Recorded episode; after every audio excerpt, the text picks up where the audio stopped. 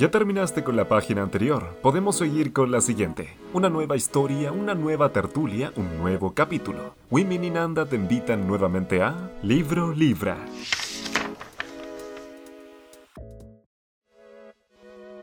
Hola, ¿qué tal? ¿Cómo están? Sean bienvenidos y bienvenidas una vez más a Libro Libra, el podcast eh, más recurrente que van a escuchar, ¿no es cierto? Llevamos un año con nueve meses y hemos subido seis capítulos con este. Como de costumbre, estoy con la señorita Nanda. Nanda, ¿cómo estás? Oli, bien, ¿y tú?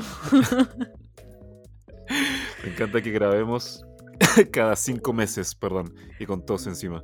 Nada que ver. Pero bien, Pero lo, importante, es la constancia. Sí, sí. La constancia, entre comillas, porque si sacamos uno cada cinco meses, siempre partimos los capítulos diciendo esto y es que es un tema, es un tema que podamos volver a hacer un comeback solamente cada cinco meses. Pero bien, está bien. ¿Cada cuánto volvemos? De hecho, ¿qué dice Byung Chul Han? Dice que... dice que las cosas, las cosas bellas tienen distancia, que la cercanía, la cercanía actual es mala, bueno, no es mala, sino que es algo con una lejanía real y que la verdadera lejanía es la que te acerca. Esa es la verdad. Así que si volvemos cada seis meses, es mejor, según el, señor Byung Chun Han. Bien. ¿Qué, nos trae por acá eh, una vez más acá en nuestra casita? Bien, Nanda, cuéntanos, ¿por qué volvemos? ¿Por qué hicimos este regreso?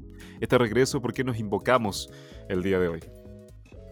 Bueno, la verdad es que nuestros últimos dos capítulos igual no les ha ido tan bien. Así que quisimos volver con algo nostálgico, melancólico.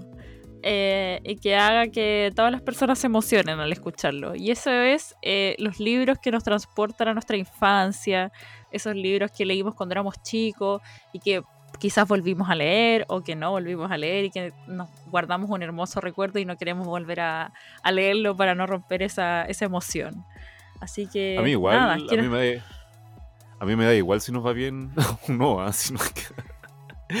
no, a mí también. Esto. es por la entretención, pero quería. Quería, que estaba viendo los números, entonces quería, quería dar un dato, quería dar un dato. Sí, bueno, está bien. Ahí vamos a hablar de algunos libros, pero si le gusta, ¿no? Y si, y si no le gusta también, genial no pasa nada acá. Nosotros no importa una mierda. Mira, si grabamos cada cinco meses, si grabamos cada cinco o seis meses, porque no nos importa mucho. Eh, pero si les gusta, nos lo pueden decir, ¿ah? ¿eh? nos lo pueden decir. No, no se tomen tan en serio nuestras palabras de, de que nos da el 100% igual. Nos pueden decir, nos pueden dar consejos, nos pueden dar ideas. Todo sirve.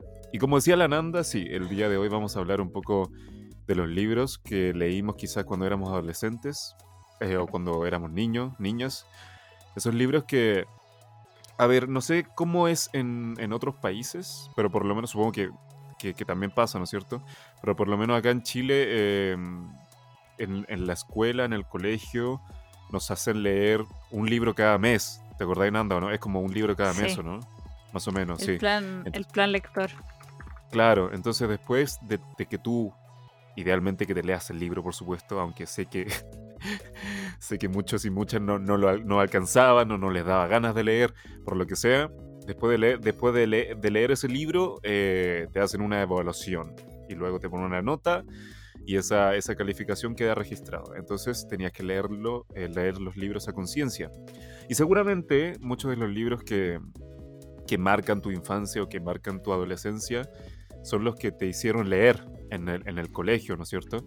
Entonces, muy probablemente vamos a eh, mencionar algunos que son de esa época, sobre todo porque nosotros en nuestras redes sociales em, preguntamos cuáles eran los libros que más les evocaban, cuáles eran los que hicieron más presencia cuando teníamos 15, 16 años, ¿no es cierto? Bueno, antes de los 18 más o menos, o cuando éramos niños. Y ahí salieron algunos que, por lo menos por, por mi lado, no sé si el de la Nanda, salen algunos nombres bien conocidos y que seguramente fueron los que leyeron en el colegio, ¿no es cierto? Pero antes de eso, con la Nanda, vamos a hablar de cuáles son nuestros libros que marcaron nuestra infancia y adolescencia. ¿Por qué?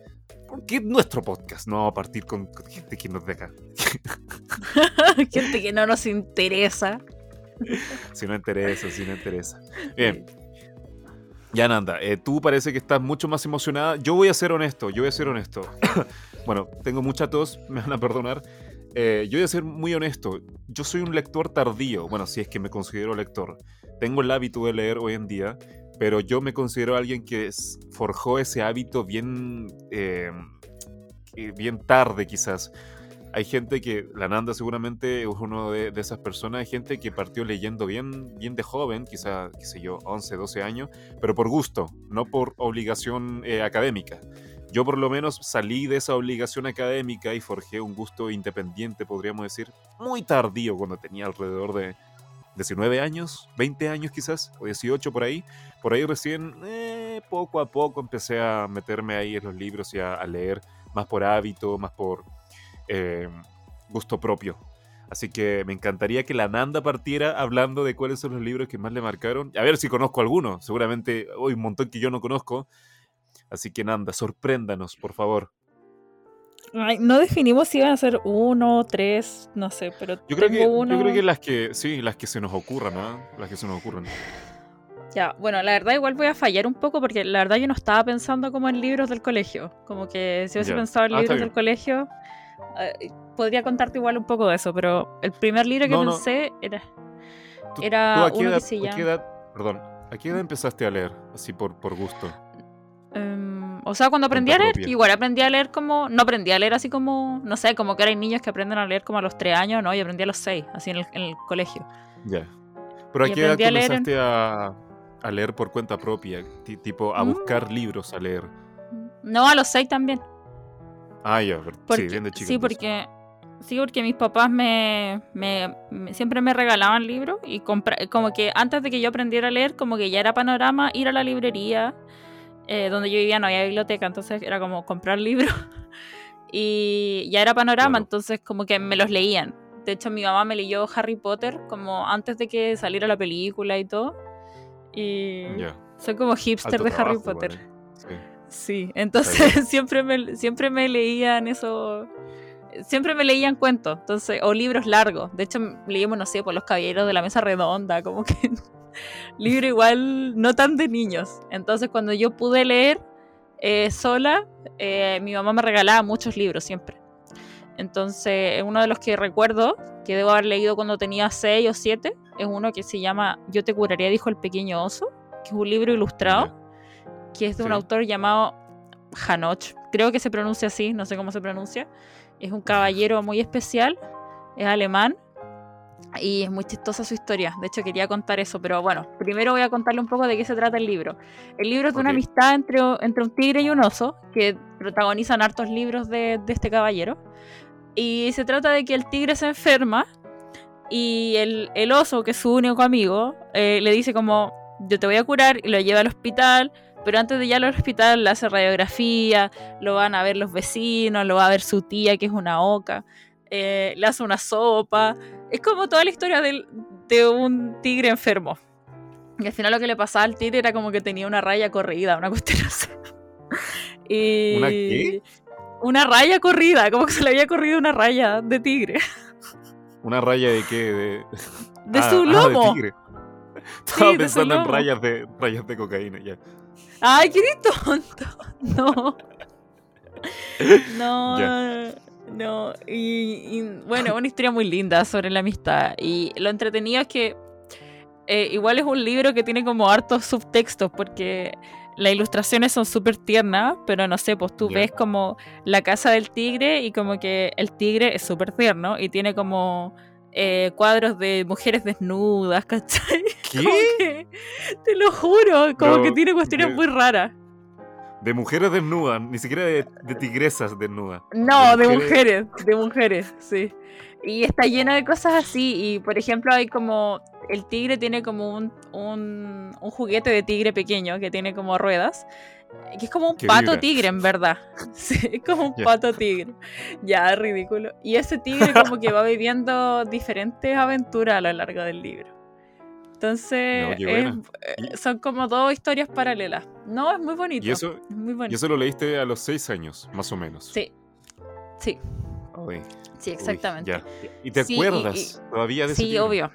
Sí, lo releo y todo. Me encanta. De hecho, lo releí hace muy poquito. Ya. So- Sí, Sí, porque han pasado me- casi 20 años. Más de 20 años, ¿no? Mm, Sí, pues. Estoy de cumpleaños en ocho días más. Así que sí. Verdad. Y yo también estoy cerca, así que. Sí, queda muy poco. Por eso, libro libra. Yo creo que libro comprometernos a grabar, Ah, a grabar, a grabar otro capítulo este mes, yo creo.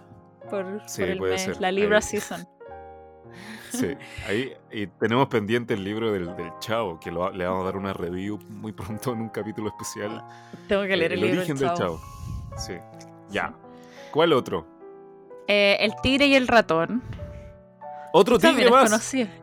Sí, acaso tengo, tengo una historia con, los con los tigres.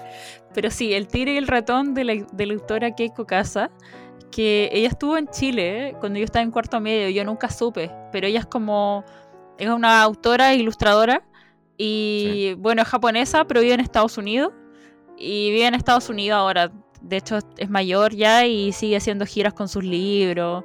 De hecho, si si uno va como a las secciones de libros de niños, siempre hay libros de Keiko Casa. Y son- son nada, clásicos. Son clásicos, son clásicos. Son como el típico libro de. Tienen como una colección que se llama Buenas noches, que sale como una luna. Es como el típico de Santillana. Y sí, nada, ese libro me encantaba. Yo creo que me lo sé de memoria. Ese tengo pendiente como releerlo, pero de verdad que es uno de mis, de mis libros favoritos. Es demasiado entretenido porque, bueno, el tigre. el tigre es muy enojón y se pelea con su amigo y lo hace hacer como muchas tonteras, así como le hace hacer como los mandados y le dice como ya, tienes que hacer esto, pero aún así no soy tu amigo. Y como que tiene al, al pobre ratón de esclavo solo para que lo perdone. Es muy triste. Sí, me suena Bueno. mucho. Me, me- me suena un haber leído algo clásico. así, creo. Pero no, Es un no clásico. decirte. Es, es muy divertido. Tengo más. Dale. Tengo más. Es que, me, es que me acordé que en Goodreads pueden agregarme en Goodreads. Soy slash Nandatwil, como Ratatouille. Me pueden buscar así o como Fernanda Carvajal Gómez. Ahí tengo una, una categoría de, de cómo se llama, de, de infancia. Y, Ah, ya, qué buena. Sí, y ahí lo hice hace tiempo, así que no lo he actualizado, pero tengo unos que es una serie de libros que esos yo sé que me los leí por años porque me los regaló eh, mi mamá. Bueno, mi mamá demasiado comprometida con que me gusta leer. Sí, bueno, eh, tu mamá, esa clave ahí. Sí, la embarró. Ella me, me regalaba libros de, de un niño que se... Bueno, eran las historias de un niño que se llamaba Franz. Entonces todos los libros se llaman como las historias de Franz, las vacaciones de Franz, eh, nuevas Ya. historias de Franz. Y yo llegué a ese libro porque, eh, ya, historia larga, la voy a tratar de hacer corta. Yo viví en la casa de mis abuelos mucho tiempo. Entonces todos mis primos iban dejando sus libros ahí, me los regalaban para que yo los leyera. Entonces yo tenía Ajá. mucho material para leer porque había leído todo lo que mis primos grandes habían leído en el colegio. Tengo muchos primos grandes, no sé, 10 primos grandes. Entonces tenía todos esos libros y yo me los leía porque, no sé, no tenía internet y me gustaba leer. Y estaba un libro que se llamaba Las historias de Franz. Y eran puros cuentos chicos, no sé, pues Franz le hacía un, un regalo por el Día de la Madre a su mamá. Franz se enamoraba de una niña. Entonces yo le dije a mi mamá, mamá, me gusta este libro. Entonces mi mamá, como la gran eh, mujer buena para fomentar lectura que es, eh, me fue a comprar a la librería del centro, porque en esa época no había librería donde vivíamos. No había Eh, busca libre. no, nada. Me compró más historias de Franz. Después me compró otro que era de por qué a Franz le dolió el estómago. Después era las vacaciones de Franz. Y no sé, pues mi mamá como que la chuntaba, que si yo salía de vacaciones me regalaba las vacaciones de Franz. Yo me enfermaba y bien. me regalaba las enfermedades de Franz. Eh, no sé, pues me acuerdo que había uno que no estaba en Chile y salía atrás como en la solapa del libro, salía como eh, cuando Franz se enfermó, una cuestión así. Nunca lo encontramos. Y era una frustración para mí. Eh, y a mí el que más me gustaba era uno que era Franz se mete en problemas de amor, que era cuando se enamoraba. Y se enamoraba de una niña penca. Y me dio mucha Ah, pena. Franz, Eh, es, Franz es hombre o es, Franz es eh, hombre, sí, Franz es ah, hombre, es un, es un chico, un chico, sí. Eh, y nada, y después eh, lo otro que hacíamos, que también yo compraba libros piratas, eh, que íbamos a la feria y vendía muchos libros pirateados. Sí, pues el típico libro fotocopiado. Y ahí vendían Anillados. uno de la misma autora, sí. vendía, no, pero habían unas fotocopias de muy buena calidad, así. No, sí, me imagino que sí. que- sí. Y esto no era ni anillado ni nada. Y este se llamaban como algo de Paul y Susie, lo estoy buscando ahora en Google. Pero era de la misma autora que se llama Christine. Es que, ¿cómo se lee la, la O cuando tiene dos puntitos arriba? Cuando tiene la diéresis, no sé. Eh, no sé, con, no se lee como idea. Mira, Christine Nostingler, Nistingler, no sé, alguien ojalá nos pueda contar. Pero eso, se llama como eh, historias de Susie Paul, Susie Paul, espérate, lo estoy buscando. Eh, y ese, ese era bacán porque era de una niña eh, y un niño que se mandaban cartas. Se llama Querida Susie, querido Paul. Ese es el libro. Y es un libro que está escrito en formato carta y no sé, pues ah, tú tenías el libro bien como derecho y leías las historias de Susie y lo dabas vuelta y leías las, las historias de Paul. Y ellos se mandaban cartas contando esas historias, pues. Y era de que, no sé, creo que era que los papás de Paul se divorciaban, entonces él tenía que irse de la ciudad y hablaba ahí con su amiga Susie. Entonces yo me sentía identificada porque igual mis papás se separaron cuando yo era chica y eh, yo como que me costaba mucho encontrar historias de, de niños que tuvieran papás separados. De hecho me acuerdo, como salto que no tiene nada que ver con el tema, a mí me encantaba Ginger, no sé si viste ese monito animado. No, creo que no, no me suena. Ya, bueno, es de una niña pelirroja. Me encantaba Ginger porque era muy bueno, pero yo enganché principalmente porque los papás estaban separados. Entonces era, eso me gustó mucho, que era como, bueno, es una historia real en que los papás se separan, como, eh, no es como otros libros que es como, ah, los papás están juntos y vivieron felices. Entonces eso me gustó, porque el niño contaba en primera persona cómo había sido para él que se separaran. Y por eso me gustó mucho. No sé si alguno de los que he leído te, te suena. No, la verdad es que no, no me suena. Bueno, el del tigre y el ratón sí me suena. Pero no, yo, yo tengo, tengo un tema ahí. Mm, Claro, lo que pasa es que, son libros que yo llegué a Chile cuando, bueno, para la gente que no sabe, yo nací en China, tengo nacionalidad china, vivo actualmente en Chile, pero yo llegué a Chile cuando tenía alrededor de 5 o 6 años, entonces no sabía nada de español, no sabía nada de español, de hecho yo me acuerdo que los, los- la- las pruebas, los exámenes del libro me iba como el culo porque no, no entendía nada de español. Entonces todas las, las preguntas las marcaba la chunte. Entonces eh, desarrollé cierta versión quizás por leer hasta, como le había dicho bien tarde, hasta, bueno, hasta que aprendí español. Cuando aprendí español ya por lo menos podía leer, ¿no es cierto? Pero muchos de esos libros la verdad es que estuvieron fuera de mi alcance en- de cierta manera. Entonces no, no conozco ninguno de los que, de los Qué que me acabé de, cuático. de- de mencionar. Sí. Pero ¿cómo hacían para evaluarte? Yo creo que eh, le cargaban mucho más a mis notas de matemática, porque ahí no necesitaba tanto idioma. Entonces, Pero para lenguaje. ¿qué hacía ahí? Nada, me, no sé, no me acuerdo de nada de eso. Como no tenía eh, la habilidad del idioma desbloqueado, muchas, de esa- muchas cosas de esa etapa yo no recuerdo nada, por el mero hecho de que no sabía hablar español. Entonces tengo un Oh. poco esa parte de mi memoria en un cofre, podríamos decir. Weón, qué cuático. Sí, sí, sí, sí. Entonces, los libros que yo voy a decir son libros que no son libros infantiles. Lo- Bueno, un par quizás sí. Pero, bueno, hay un, hay un libro que es mi favorito, pero yo creo que lo voy a mencionar más adelante. Siguiendo la- un poco la línea de la Nanda. eh, Puedo mencionar dos libros que la verdad no me marcaron tanto. O sea, tú me dices qué libros, si me preguntas qué libros te marcaron en la infancia o en la adolescencia, y no te diría estos dos libros. Pero aún así, rebuscando un poquito la memoria, se me viene a la cabeza estos dos nombres. El primero es, bueno, son dos libros de eh, Roald Dahl. ¿Caché a Roald Dahl, cierto, Nanda? Ay, weón, sí, era, era lo que se venía. Era lo que se venía. Estaba como full infancia. Ah, ya. Esto ya, es como sí. preadolescencia. Claro, sí. Bueno, eh, Roald Dahl, eh, escritor británico, tiene algunos de los libros que quizás la gente no sabe que lo escribió Roald Dahl, pero, pero si les digo el nombre van a saber de qué estoy hablando. Y yo creo que más por sus películas. ¿ah? Eh, bueno, el primero es Matilda, por supuesto, cómo no. Matilda, que seguramente uno dice Matilda y se le viene a la mente la, de, la niña de la película, ¿no es cierto? Con Tronchatoro, con la señorita Miel, eh, con Matilda, por supuesto.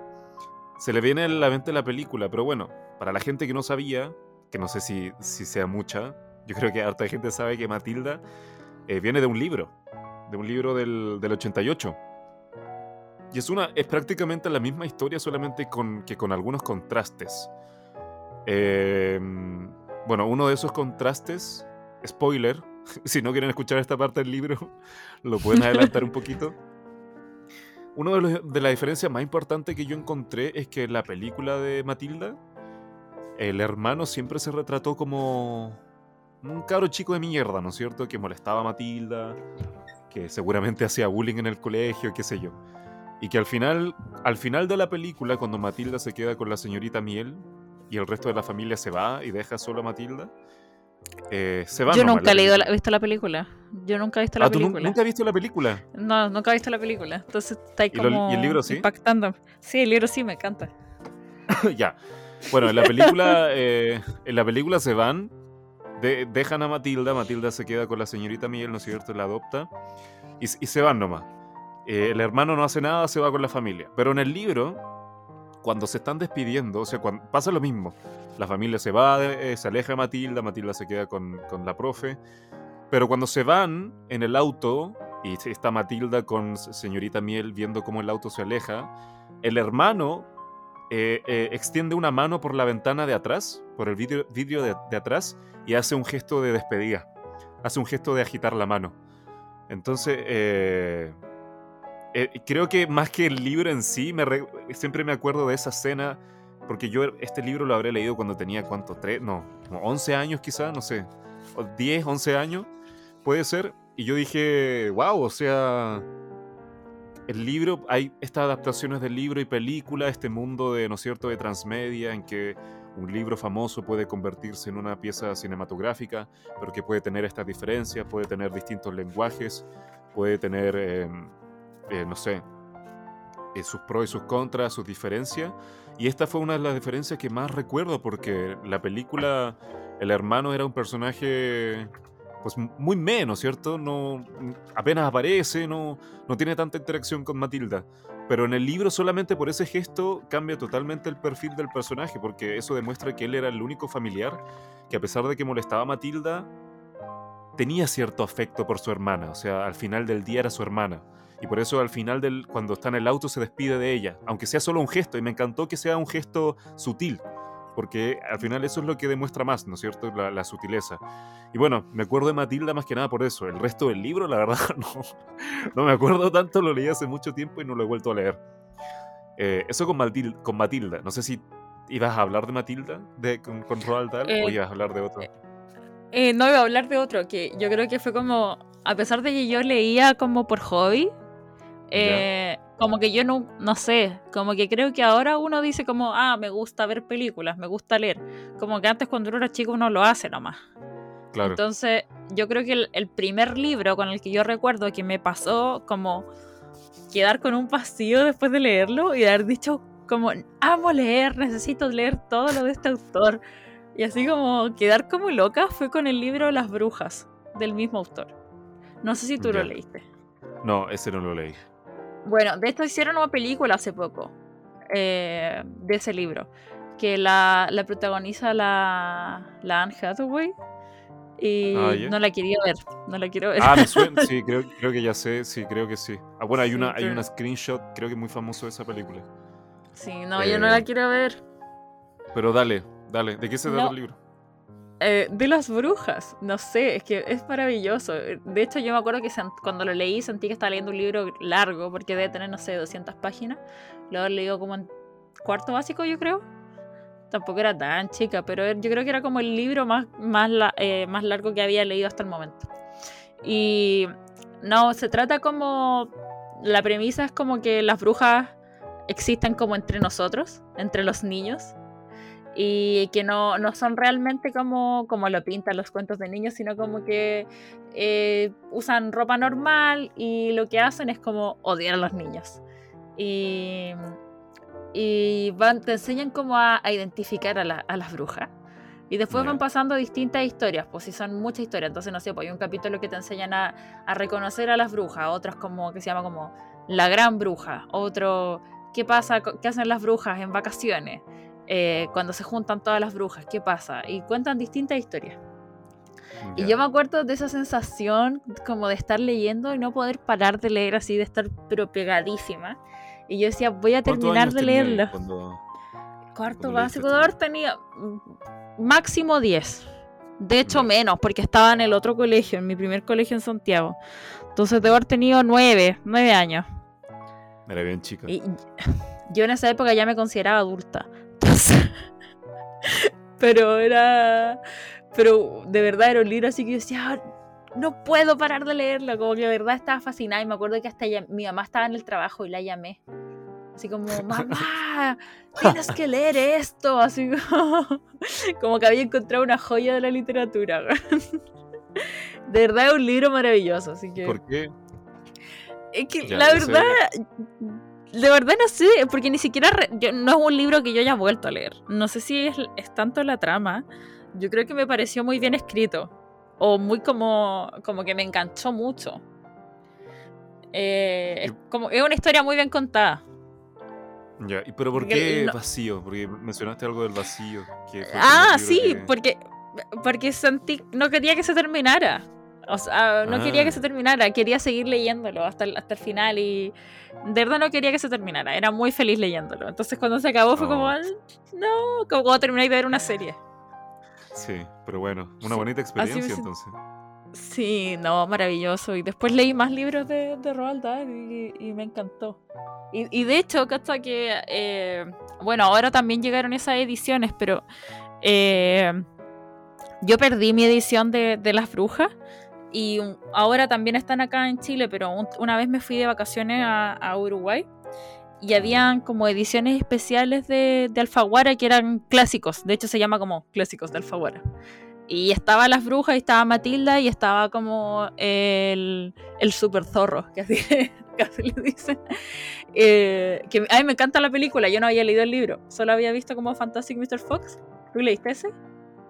No, no lo leo. Ya, es maravilloso. Bueno, también es de, de Roald, Roald, Roald Dahl. Entonces yo lo conocía. Yo, yo lo conocía como el fantástico señor zorro, pero en, en Alfaguara se llama el Sí. super zorro. Y nada, ese, es sí. maravilloso. Es maravilloso. Tiene- Es cortito ese. Tiene película también, creo, ¿no? Sí, pues por eso te decía. Esto- Por eso te decía. ah, yo, so- solo había visto, sí, yo solo había visto es- esa, esa película, que la amo. Y, y nada, el libro igual es bacán. Es muy bueno. sí. En, en la película George Clooney es, es el super zorro. No, no puede Ay, no ponerse mejor. sabía, Sí, no sabía, buenísimo. pero me sonaba la voz. Me sonaba Sí, la voz. es, es George Clooney. Sí, es maravilloso. sí, Qué eh, bueno. bueno. Roald Dahl tiene, claro, son, tiene muchas historias que al final se terminaron adaptando en la pantalla grande. Que que yo creo que. Charlie, la final- fábrica, po. Este, justo te iba a mencionar ese. El otro Sí, libro po. que también recuerdo muy bien es Charlie y la fábrica de chocolate, que también es- está basado en una novela de Roald Dahl. Y ese sí que no tiene tanta diferencia. Creo que solamente muy eh, eh, distinciones muy sutiles, muy nimios, como algunas, algunos dulces quizá, pero fuera de eso creo que no había mayor diferencia, si mal no recuerdo.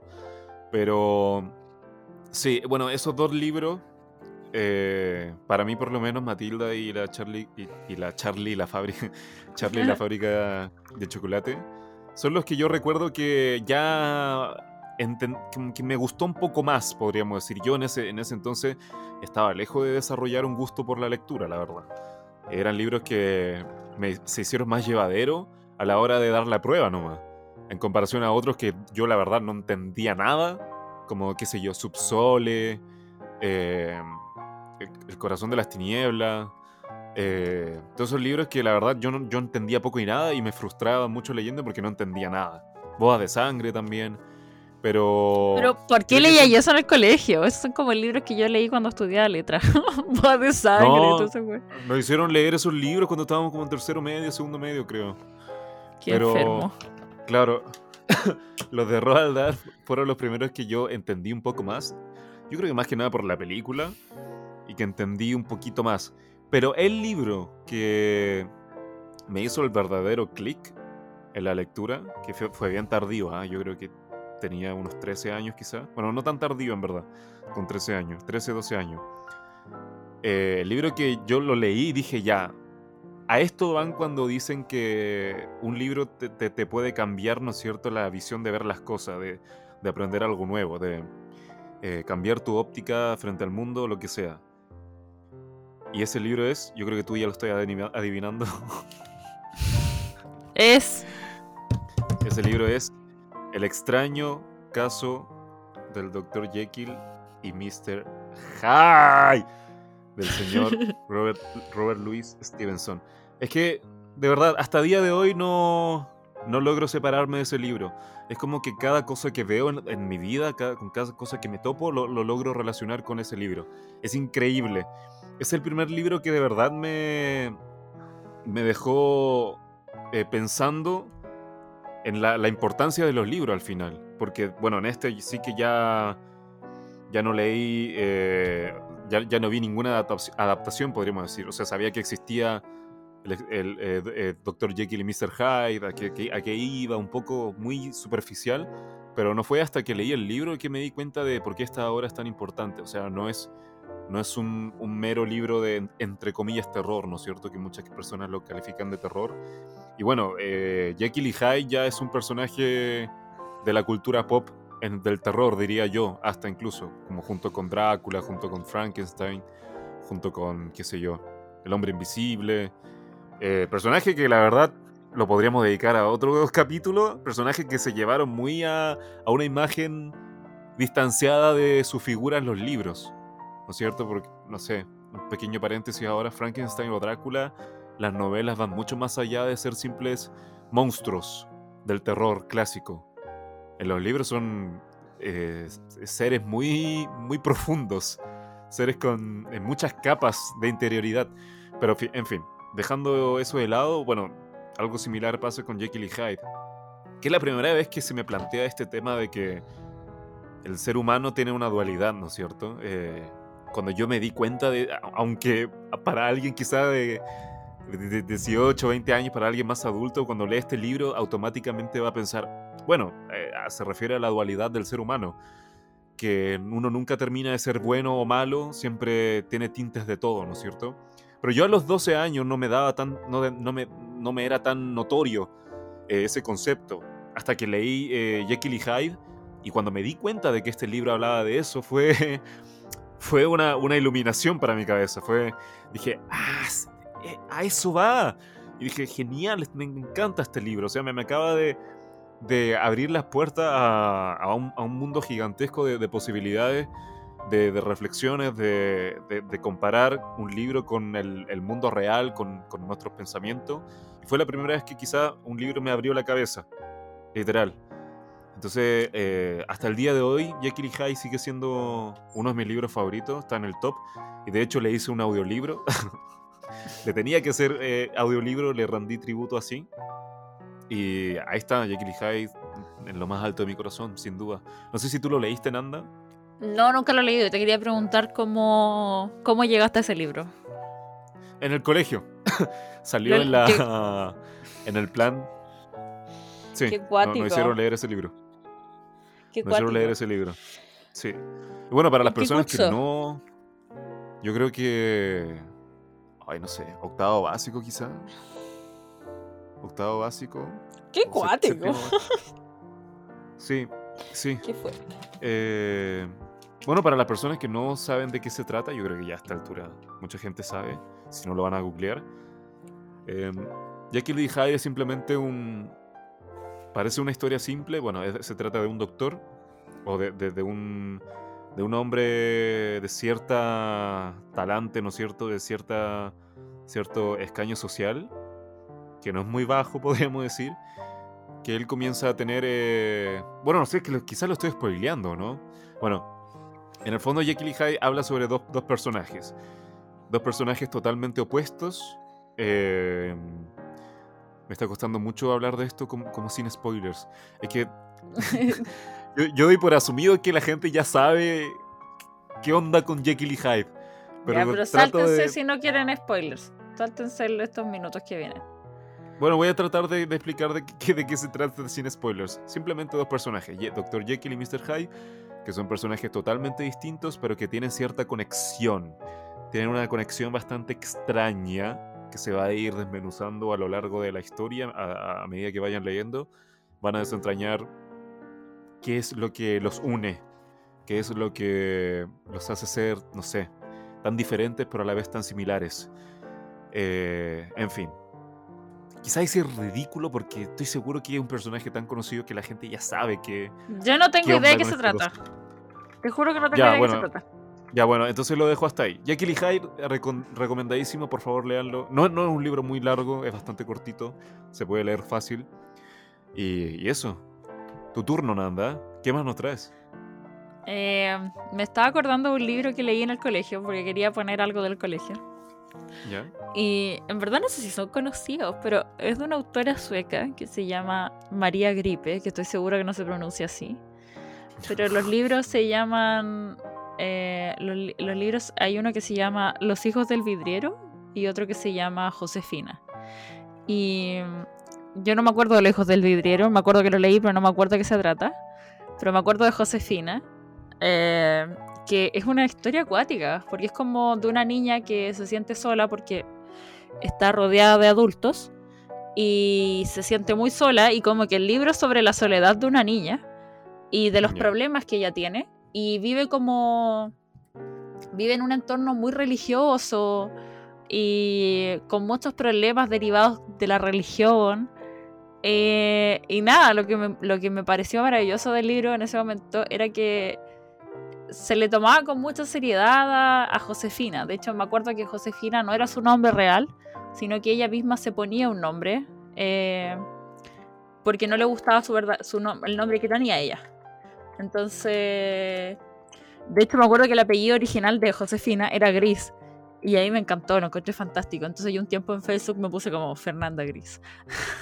pero, pero no sé, era, era fantástico de hecho, ahora quiero descargarlo y leerlo porque eh, me acuerdo que me marcó mucho. Y, también como de esa misma, eso lo debo haber leído como en quinto básico, sexto básico.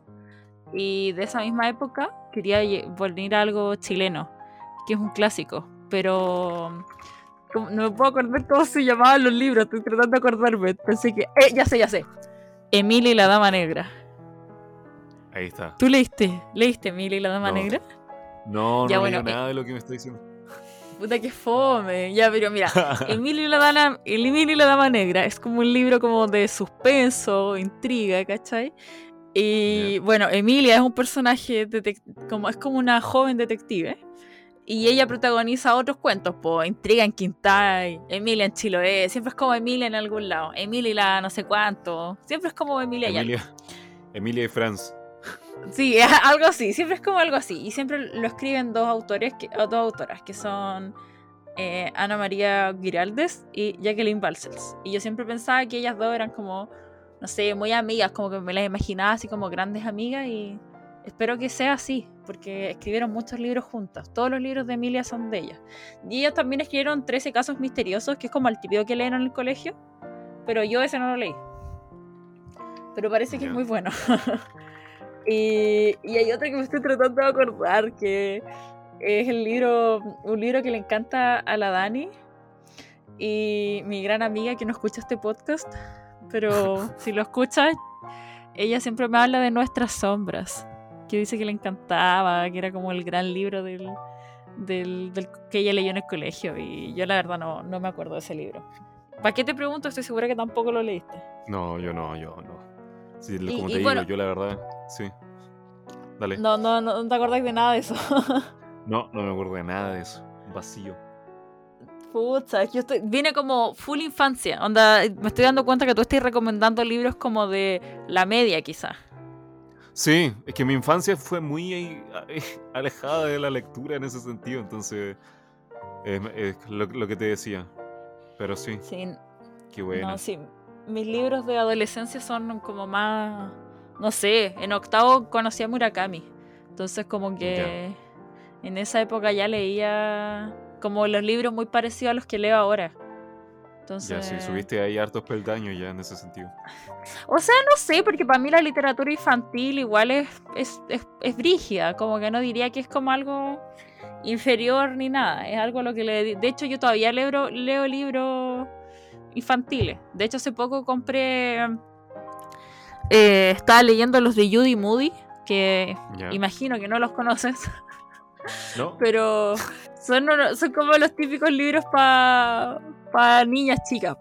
Entonces también son como, no sé, pues, Judy Moody salva el planeta, Judy Moody está de mal humor, Judy Moody se vuelve famosa.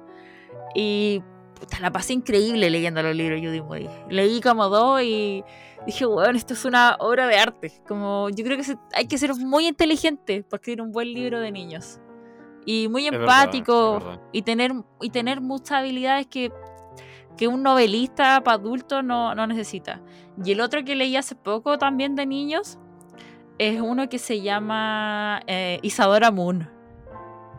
Isadora Moon, bueno, una obra de arte. Es una niña que es vampiro y es hada. Maravilloso. Vampiro y ya. Uy. Es vampiro y es hada, weón. Y, y el libro que leí de ella, ella tenía que decidir si iba al colegio de hadas o iba al colegio de. o iba De al vampiros. colegio de, de vampiros. Oh, el libro Oh, bueno, la cagó. No, weón, yo creo que a ti te gustaría. Yo, de verdad, yo creo que te ser. gustaría. Porque te juro, ser. onda, como casi que yo dije, weón, para Halloween me voy a disfrazar de Isadora Moon. Y. Bueno, no, es buenísimo. Y como que la niña, como que no sé, po, tiene colmillos, pero le gusta el ballet.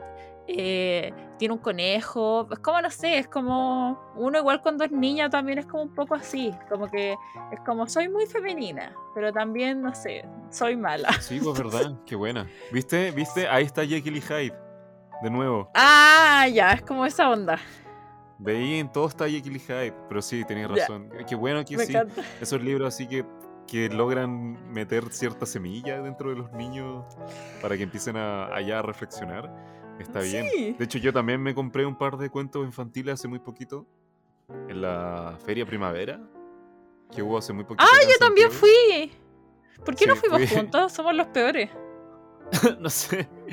Pero Oye, bueno, pero yo vamos solamente. a la vamos a la otra que van a hacer, porque van a hacer, no sé, por la furia del libro, como las vamos juntos a la otra. Ya, dale, ahí. a ahí las me próximas avisas. ya hacemos una reseña. Buenísimo. Pero en fin, yo solamente conseguí dos libros ahí. Son dos libros muy cortitos y cada libro es un cuento infantil. Pero eh, me compré dos. Pero uno, uno, un- uno de los libros infantiles es de. Lo escribió James Joyce, Oh. que le sonará por Ulises, por supuesto, y por otros libros quizás. Eh, pero es un cuento infantil que escribió James Joyce, que se llama El gato y el diablo. No les voy a contar de qué se trata, tiene 10 páginas. Es que le estaría contando no lo he toda la historia. leído. Quiero leerlo. Pero está no interesante, leído. es muy cortito, eh, está interesante. Y el otro, el otro que me compré se llama los, eh, los. Bueno, el de James Joyce se llama El gato y el diablo. No, no me acuerdo si lo dije, parece que sí. Sí, sí. Pero el otro que me compré se llama Los cuervos de Pierre Blossom y está escrito por Aldous Huxley. Que le, le sonara por eh, Un Mundo Feliz, ¿no es cierto? Bueno, son dos cuentos infantiles que de autores que tú dirías, ah, no sabía que también podían escribir cuentos infantiles. A ver, ¿qué, qué, qué sacan de ahí para niños y niñas? ¿No es cierto? Está interesante, pero bueno, eso escapa un poco a, nuestro tema de hoy en día, pero estaba, estaba ahí dentro del tema de los cuentos infantiles, ¿no es cierto? Que nos marca harto. Unas buenas Eh, recomendaciones. Yes. Y bueno, yo voy a hacer una pequeña mención de un libro que yo ya estoy seguro que he hablado dos, tres veces de este libro a lo largo del libro libre, de nuestros seis capítulos. Pero lo tengo que mencionar, aunque sea un par de minutos. Eh, no, no, no- nunca me leí el libro cuando era niño. Lo leí, de hecho, el año pasado recién. Pero la historia de esta, de esta novela me ha acompañado durante toda mi vida, desde que tengo memoria. Entonces, sí o sí, yo creo que hay que ten- tengo que hacer mención a este libro y es Era que Viaje hacia el oeste. Viaje hacia el oeste, ¿cómo no? Por supuesto. Todos los capítulos tengo que hablar, hablar de este libro, es increíble. Sí. Pero en fin, Viaje al Oeste es una de las cuatro novelas clásicas de China y me ha acompañado durante toda la vida. En resumen, es sobre un monje que tiene que ir a la India para conseguir sutras para librar a la humanidad del, del dolor. Y durante este viaje va acompañado de tres seres que son eh, que, cometieron errores y que se convirtieron en, demonios, entre comillas, o en personas o en pecadores, ¿no es cierto? Y que durante la peregrinación van a aprender y van a eh, em, ¿cómo, se dice? Ex, ex, ¿Cuál es la palabra? De cuando expiarse. Expiarse, ¿no? Sí. Desde la culpa de sus errores. Y bueno, uno de sus personajes es, Sun Wukong, que es eh, básicamente el personaje que ven en el LOL, el personaje en el que está basado Goku, eh, el Rey Mono en el fondo, que seguramente mucha gente lo ha visto, pero que, que no sabe de dónde viene. Bueno, viene esta novela. En fin, eso es todo lo que voy a decir, porque no, no fue un libro que yo leí cuando, cuando era adolescente o era joven, fue un libro que leí el año pasado recién.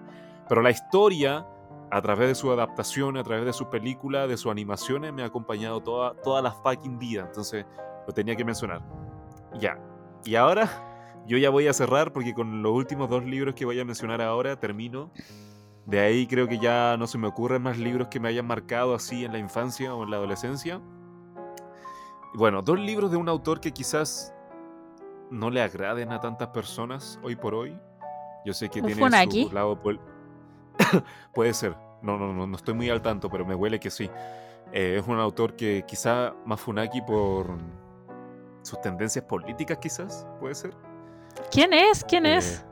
Es un autor peruano. Ah, ya sé.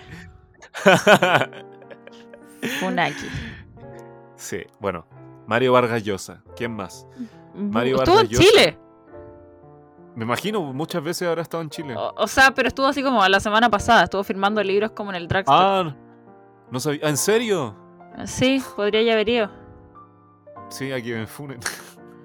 Bien. Mm, eh, bueno, yo cuento mi historia con él después. ya. Eh, yo, al, como en la media, cuando tenía alrededor de 16, 17, 18, uno de esos años, eh, leí dos libros de él por el electivo de lenguaje del colegio. Y los dos me gustaron muchísimo. Los dos me gustaron, los dos libros me gustaron muchísimo. No sé. Quizás hoy por hoy, si los vuelvo a leer, no me gusten tanto, después de tanto, después de 6, 7 años, 8 años. Pero en ese momento me acuerdo que fueron, libros que yo de verdad disfruté mucho leyendo. Mucho, mucho. Tanto así que cuando terminó me sentí, no sé, conmovido. Es como si una parte de la como si, claro, como si algo que, que lo que tú decías, algo que tú disfrutaste tanto se haya, se haya terminado, claro.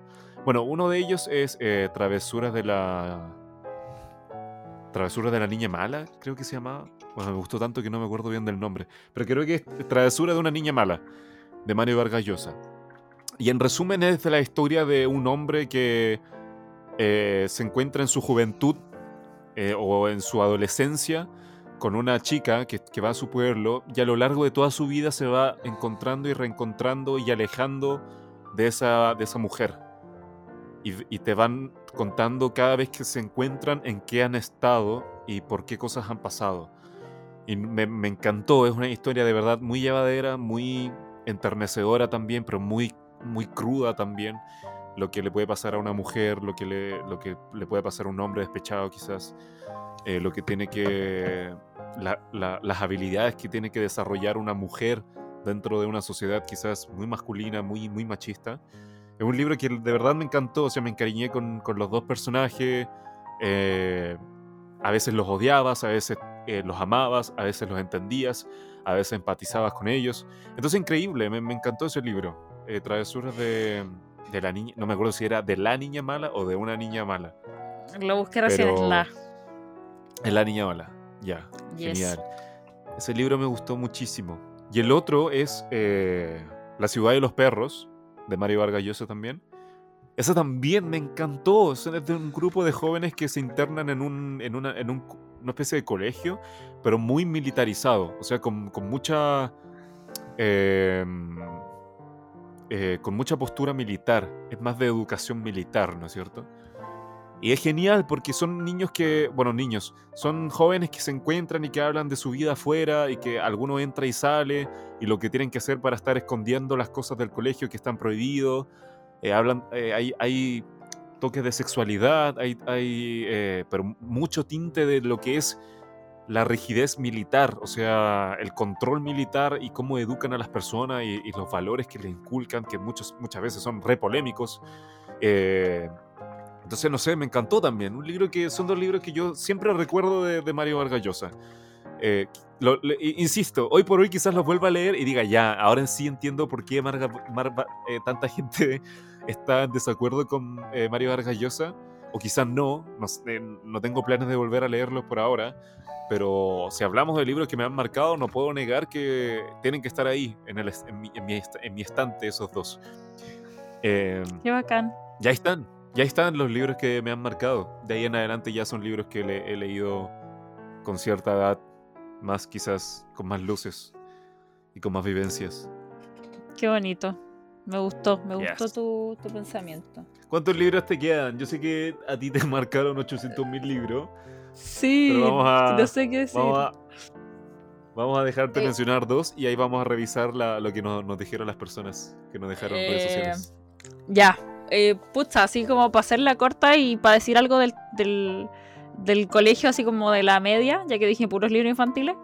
me acuerdo que en el colegio me, me, marcó mucho, así como en tercero medio de Arcio, el libro Formas de Volver a Casa de Alejandro Zambra, que yo sé que hay mucha gente que le carga, pero a mí me, me encantó ese libro, lo encontré, me marcó mucho. Fui a ver a la autora Maipú. El libro se desarrolla en Maipú, la trama.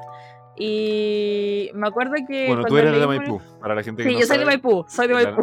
La, banda de. Sí, es que hablo mucho de Maipú, entonces como que siento que mi personalidad es ser de Maipú. Pero eh, es un libro increíble, a mí me encantó mucho. Aparte, era un autor que me gustaba mucho porque yo leía como sus críticas en el diario, en el Mercurio, porque antes como de ser escritor era como crítico. Y bueno, no es que una cosa como que sea anteceda a la otra, sino como, bueno, era un escritor que escribía críticas además el diario. Y, y la cuestión es que me acuerdo que una vez salió en el, en el diario como, eh, este columnista ahora lanzó su primer libro, Bonsai. Y yo quería mucho leer Bonsai, pero porque me gustaban mucho las críticas de él. Pero em, obviamente yo no tenía, no trabajaba ni nada en esa época. Eh, y me lo gané en un concurso literario. Entonces fue como, oh, sentí que me. Ah, te lo ganaste, qué buena. Sí, me lo gané. Me lo gané así como, no sé, en octavo habrá sido. Porque el libro es como el 2006. Me lo haber ganado, no sé, el 2008. Ya, y lo leí, después me, me, regalaron el otro, el segundo libro de él, que es La Vía Privada de los Árboles, que no me gustó tanto, pero igual era bueno. Y Formas de Volver a Casa, si no me equivoco, es como del 2011, 2012, por ahí. Y me acuerdo que lo leí y después lo volvimos a leer en el colegio. Lo leí como por, por gusto. Y después lo leí en el colegio y lo leímos como con todos mis compañeros. No me acuerdo si para lenguaje o para el lectivo de lenguaje. Y fue bacán tener como la lectura colectiva de esa novela y poder compartir lo que nos parecía, lo que nos había marcado. Aparte es un libro que habla de la dictadura y habla como... Es como el, típico libro así como de la literatura de los hijos. Y... y bueno, no sé, fue bacán. Como tanto la experiencia de leerlo sola como la experiencia de leerlo con más gente. Aparte, mm. más gente en Maipú. Y después fuimos a una feria del libro en Maipú con, una, con la Dani. Y lo conocimos y hablamos con él. Y nada, como que ese libro me trae como recuerdos muy lindos del colegio. Así que léanlo. Es muy divertido. Muy bueno. En verdad, todos los libros de Sambra ahí me dan mucha risa. Como que me, me río mucho. Lo encuentro un, comediante. Eso eh, es difícil, es difícil eso, ¿eh? hacer humor con literatura. No es una tarea, es una proeza. Sí. Siento yo, siento yo. Sí, yo también siento. Y el otro libro que quería nombrar, que no me acuerdo de nada de qué se trata, solo me acuerdo que me encantó, y era La Porota. Gran libro. Me encantaría releerlo. Hernán algo, Hernán del Solar creo que se llama. No sé, lo voy a googlear. ¿Qué mi memoria? Hernán del Solar. No sé si es chileno. Es del año 62. Y de... Ah, ¡Era chileno! Era chileno. Mira, lo voy, a, lo voy a releer. Y hay otro también que es como de esa misma época. Ay, ¿cómo se llama? Ernestina, los amigos de Ernestina. ¿Lo leíste? No, obvio que no. no, nada de lo que he mencionado lo he leído. Oye, este capítulo ha sido terrible. Voy a descargarlo. Los amigos de Ernestina. Qué buen libro, weón. Sí, leí mucho en el colegio, parece. Y, no le- Ahí y tú anda lees libros rememorando. muy avanzados. Tú lees libros demasiado avanzados, weón. Es que basta. eh, aprendí, literal, aprendí a leer en todas sus palabras eh, a una edad muy tardía, 17, 18 años. Si es que, quizá hasta el día de hoy no sé leer bien, pero, pero sí, no- por eso no, no le, tengo muy poco bagaje literario en ese sentido, ¿Qué es Pero- leer bien? que es leer bien.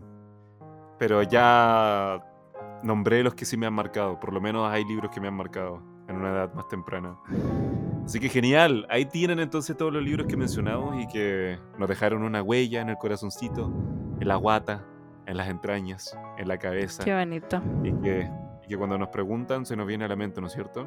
Ahora vamos a Sí. revisar qué libros son para la- la- las personas que nos siguen en redes sociales. Eh, bueno, mi Instagram, WLIANG, guion bajo, guion bajo 177. ¿Cuál es el tuyo, Nanda? Ay, es que yo lo pregunté en Twitter. Eh, Ah, lo mi- preguntaste en mi Twitter. Sí, mi Twitter es Fernandarinas, como Nandarinas y con Fer antes. Y mi, Ya, perfecto. mi Instagram es Nandarinas, no soy muy creativa. Ok, ahí lo tienen, pueden ir a seguir a la Nanda, me pueden seguir a, a mí también. Muchas veces quizá en los próximos capítulos vamos a estar preguntando por nuestras redes sociales. Y ahora vamos a mencionar algunos de los libros que marcaron a las personas que nos siguen, ¿no es cierto? Vamos a ver, voy a partir yo. Después vas tú. Dale, dale con todo. Bien, eh, Cami Urban me dice, la saga de Narnia. Bueno, la saga de Narnia, la verdad, nada que decir, ¿no es cierto? Yo creo que no me extraña para nada que le haya marcado a alguien, a más de una persona. Son libros que a mí me hicieron leer en el colegio y, yo también los recuerdo, los recuerdo con cariño. La verdad es que... Pero no, no tanto que me hayan marcado, honestamente, para mí. Las películas sí me acuerdo mucho, pero eso fue cuando llegué hace poco a Chile. Entonces, sí, la saga de Narnia, bacán, ¿no es cierto? Luego, Vero MM me dice, ¿el príncipe cangrejo? ¿Conocí el príncipe cangrejo? No, ¿cuál es el príncipe cangrejo? Yo tampoco, lo siento, pero M. ¿Cuál es el Si la Nanda no conoce, si la Nanda no conoce, yo no lo voy a conocer. Vamos a seguir. ¿Cuál es el Vero MM también me dice? Pedro Páramo, ¿cómo no? Pedro Páramo, ese sí lo cachai. Sí, pero eso no es de infancia, weón. Pero a lo mejor ella lo leyó en, en infancia. Pedro Páramo es una historia brígida, weón. ¿Cómo lo vas a leer cuando eras chico? No sé. Quiero saber en a qué edad lo leyó. En la adolescencia también, quizá. Porque yo puse infancia barra adolescencia. El príncipe cangrejo es de Ítalo Calvino. Leyó. No sé. ¡Qué weá! ¡Qué weá tus contactos, weón! Ya, en fin. Ya, pero a lo mejor, a ver, a los 17 y los 18, según yo, todavía es adolescencia. Y ya es una edad en que tú leís Pedro Páramo, siento yo. Ya, pero. Pero, weón, tú me dijiste que íbamos a hablar de libros de infancia. Infancia es como hasta los nueve años. No, yo puse infancia slash adolescencia. Puta, no me De hecho, preparé. yo- De hecho, yo No hablé de puras weas de adolescencia. Pero está bien bueno, que nos marcaron, ya. que nos marcaron en el, en el pasado, está bien, está bien. Y eh, por último me dice Un Mundo Feliz también, cómo no, ¿no es cierto? De Aldous Huxley, que lo, lo mencionamos hace poquito. Eh, Easy NSSH me dice La Metamorfosis, cómo no también la Metamorfosis, que ha marcado para, para muchos. Y esto también es muy de adolescencia, para nada es de infancia. Eh, Anarquímida me dice Un Mundo Feliz, otro para Un Mundo Feliz. Eh, ese Salazar me dice Palomita Blanca. ¿Tú caché Palomita Blanca? Sí, lo leí, horrible libro. Es una no mierda lo de leí. libro. Una mierda de libro. Yo no, yo no lo he leído. Ya. Eh, otro me dice Mujercitas. Pero, weón, ¿por Eh, qué leían? Drácula Bueno. también acá lo mencionan. El Principito. Ya, eh, esto, esto me pareció raro que a ninguno de los dos eh, no, no nos sonó el Principito en cuanto a libros que no hayan marcado. No, que ¿No me carga el principito, es como una, no sé, me carga. En verdad no me carga el principito en sí, me carga como todo lo que rodea al principito. Como ¿Por ese sentimentalismo. Me carga, es como un sentimentalismo forzado. eh, no sé, no, no me gusta, no me gusta nada de lo que transmite. A mí me gusta el Principito. Bien por ti. que- Siento que- Ya, pero no, ya, pero no te enojes, weón. Si yo no, yo no te recriminé nada. No, no, es que yo tengo que trabajar eso, porque cuando parece que cuando yo digo que no me gusta algo, yo me he peleado con muchos amigos por esto, que me dicen como que los hago sentir mal. Pero no, yo tengo Pero yo no- perfectamente claro que no, es Yo un libro sentí- increíble. Por eso es un Pero clásico. sí. Pero a mí no me gustó, no lo disfruto. Es una mierda. Ya está bien. O sea, yo, yo lo leí hace bien poquito, la verdad. Lo leí mientras hacía, hacía audiolibro.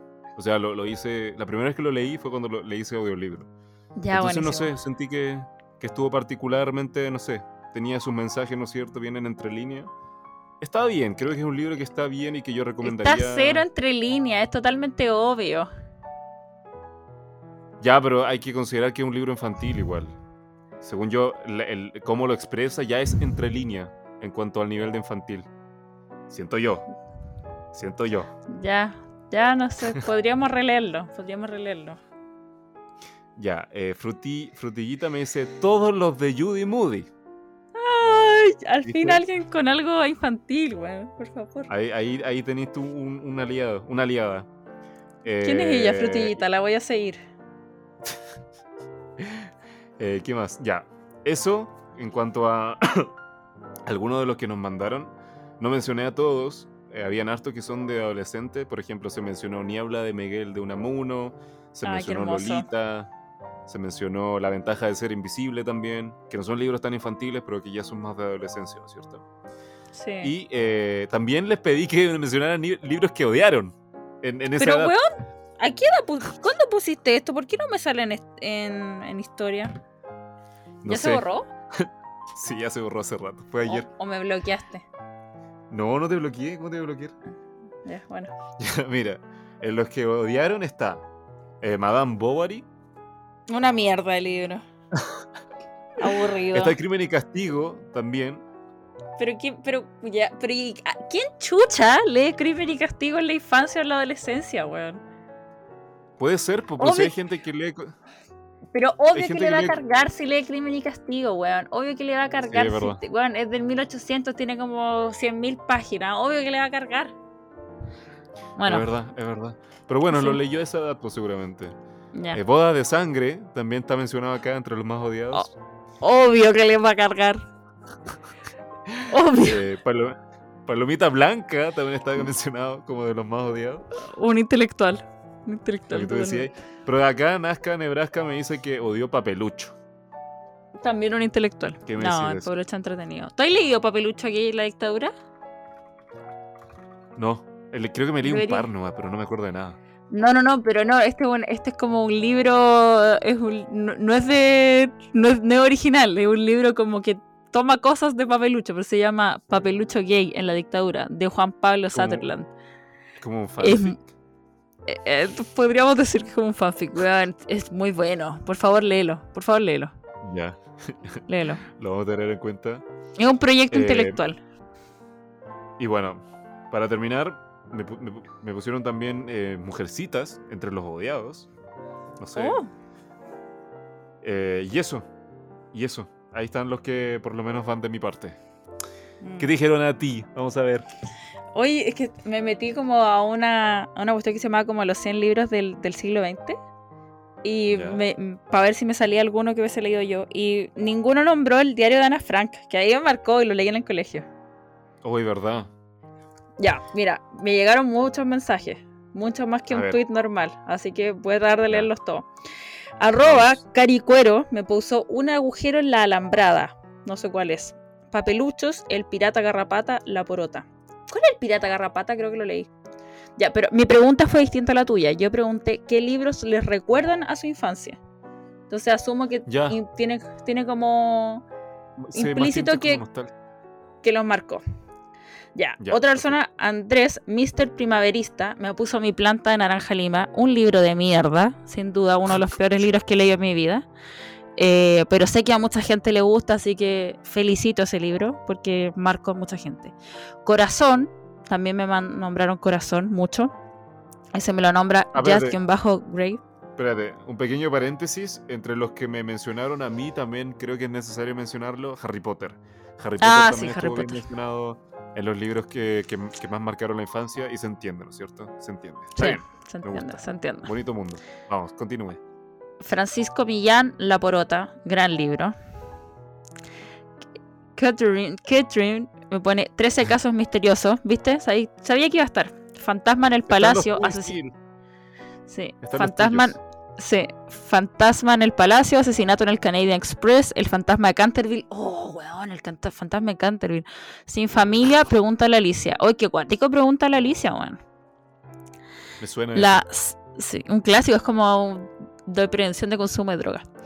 Eh, una a Rosal, la solcito, me pone Mujercitas. Yo no la leí en el colegio, me gustaría leerlo en el colegio. Kai Sergius me dice el fantástico señor zorro, Roald Dahl en general. ¿Viste? La chuntamos. Sí, ahí está Roald Dahl, por supuesto. Sí. Arroba tres chauchos me pone corazón. Bueno, todos leyeron corazón. Mac, el micro desconocido, tremendo libro, weón. Y papelucho historiador. Sí, un clásico. José Manuel me pone Platero y yo, Papelucho, Las fábulas de Sopo. Oh, weón, yo tenía un libro de las fábulas de Sopo que era increíble. De Samaniego y los cuentos de Hans Christian Andersen. Tampoco nombramos ninguno. Ya. La Andrea me pone Fantasma de Palacio. ¿Cuál es Fantasma de Palacio, weón? Me lo han nombrado harto. Gran Lobo Salvaje. El último me dejó con secuelas permanentes. No sé cuál es.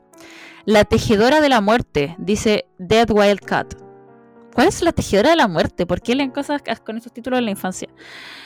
Constitución 2060. qué buen nombre. Ah, pensé que, pensé que, era, pensé que era un libro, weón. No, no, no. Una le marcó, le marcó la Constitución. Una, no, una persona que se llama Constitución 2060 le marcó Subterra. Eh, Ruba Pérez, Pérez perdón, le marcó Matilda. Francisco Javier 95 nos pone La abuela, el pequeño Nicolás, La cama mágica de Bartolo, La bruja Mon, La bruja Mon. ¿O cuál, ¿O cuál decías tú que era buenísimo? No sé si era buenísimo, pero me acuerdo porque uno primero. ¿La bruja Mon? Sí. No, la, la, cama mágica de Bartolo. Ah, yo, yo no me suena, me suena la bruja Mon. Y Cuentos con pulgas. No lo conozco, pero me tinca. Cebalbo, excelente nombre, correctísimo hombre. Emilio y la Dama Negra. Verdo Arcos, Cuentos chilenos de amor, locura y muerte. Josefina. Un clásico. Eh, Josefina Hernández, Jardín Secreto. La Carini también dice el Jardín Secreto y le agrega algo muy bonito que dice: Fue de los primeros libros que me regaló mi mamá que se sentía como un libro, entre comillas, adulto. Qué cuático eso. Qué cuático, me gusta esa sensación. Y Dano me pone Mi planta naranja lima, un libro de mierda, el único libro que recuerdo con cariño de toda mi escolaridad. Y Mar le responde, ese es el único libro que he llorado al leerlo. Y Dano le pone, me pasó exactamente lo mismo, creo que por eso no he podido olvidarlo hasta ahora. Puta, debe ser un libro muy bueno, o sea, tanta gente lo marcó, yo creo que a mí me cargó, me cargó, me cargó, me cargó. Ya, Ignacio Ruiz también dice Matilda, Corazón, El Super Zorro, Perico Trepa por Chile. Weón, ¿cómo no dijimos Perico Trepa por Chile? No lo cacho. Bueno, un clásico, un clásico. Daniela Soto dice el niño que enloqueció de amor, fuerte para una niña porque uno idealiza el amor y a esa edad y todavía poder entender que te mataba. No es un buen ejemplo. Oh, qué cuántico, weón. Yo no lo he leído, pero parece que es terrible. Y M. Talk pone un libro de cuentos de Oscar Wilde. Adoro a ese señor, en específico, El Ruiseñor y la Rosa me marcó inmensamente y me dejó reflexionando varios años. También los papeluchos.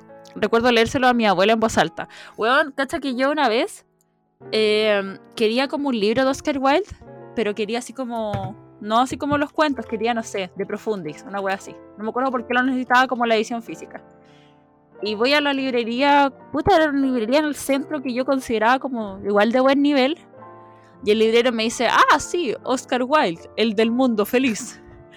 Y yo como, weón, qué weá. Así, yo juraba que como que la gente que, para mí la gente que atendía en, librería era así como... Como cachan, cachan de, todo. Sí, yo me quería matar. Dije como, ah, yo también podía trabajar en una librería. Como que dije, ya, si este weón comete ese error, yo también puedo. Tengo más, tengo más. Eh, Carlos Nicolini. Los pasos perdidos, edad prohibida, mi planta naranja libre. Bueno, es que deberíamos tener como una mesa de sonido. Deberíamos tener una mesa de sonido y cada vez que salga un libro de mierda, ponemos mi voz diciendo, ¡Libro de mierda! La llamada de la selva, Coronación. ¿Por qué alguien leería Coronación cuando es chico? No sé.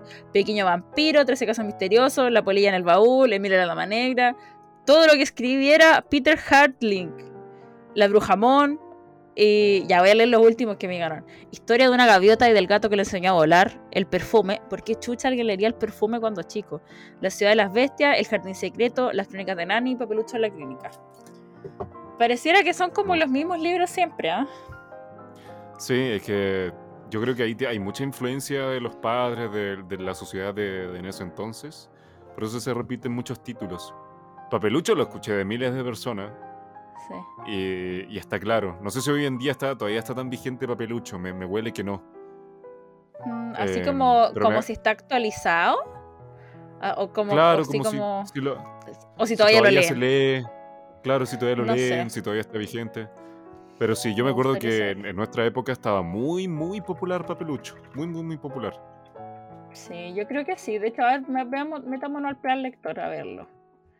Plan lector, Amadeo y el abuelo, una, una monstruo así de grande. No, esto. Los mejores amigos, ese es un clásico, hoy también lo leí. La cama mágica de Bartolo, ahí está. Ahí está, ¿viste? Judy Moody. Ay, qué lindos libros.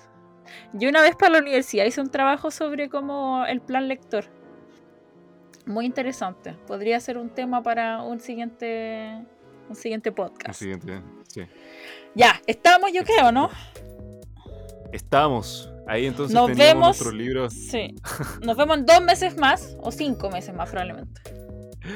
No, no creo que tanto. Me huele que vamos a poder sacar un capítulo más pronto, a diferencia de los anteriores y los lapsus que hemos tenido entre capítulos.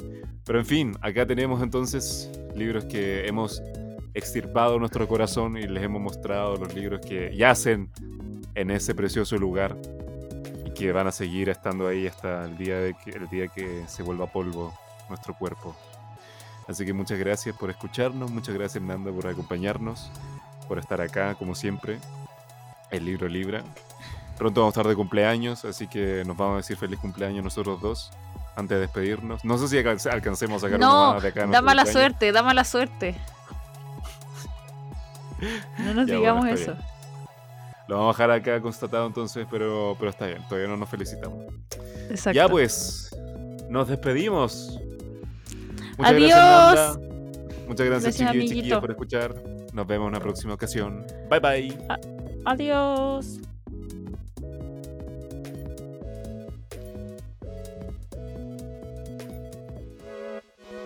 Eso fue todo por hoy. Pon tu marca páginas porque esto no termina aquí. Nos vemos en una próxima página. Gracias por escuchar Libro Libra.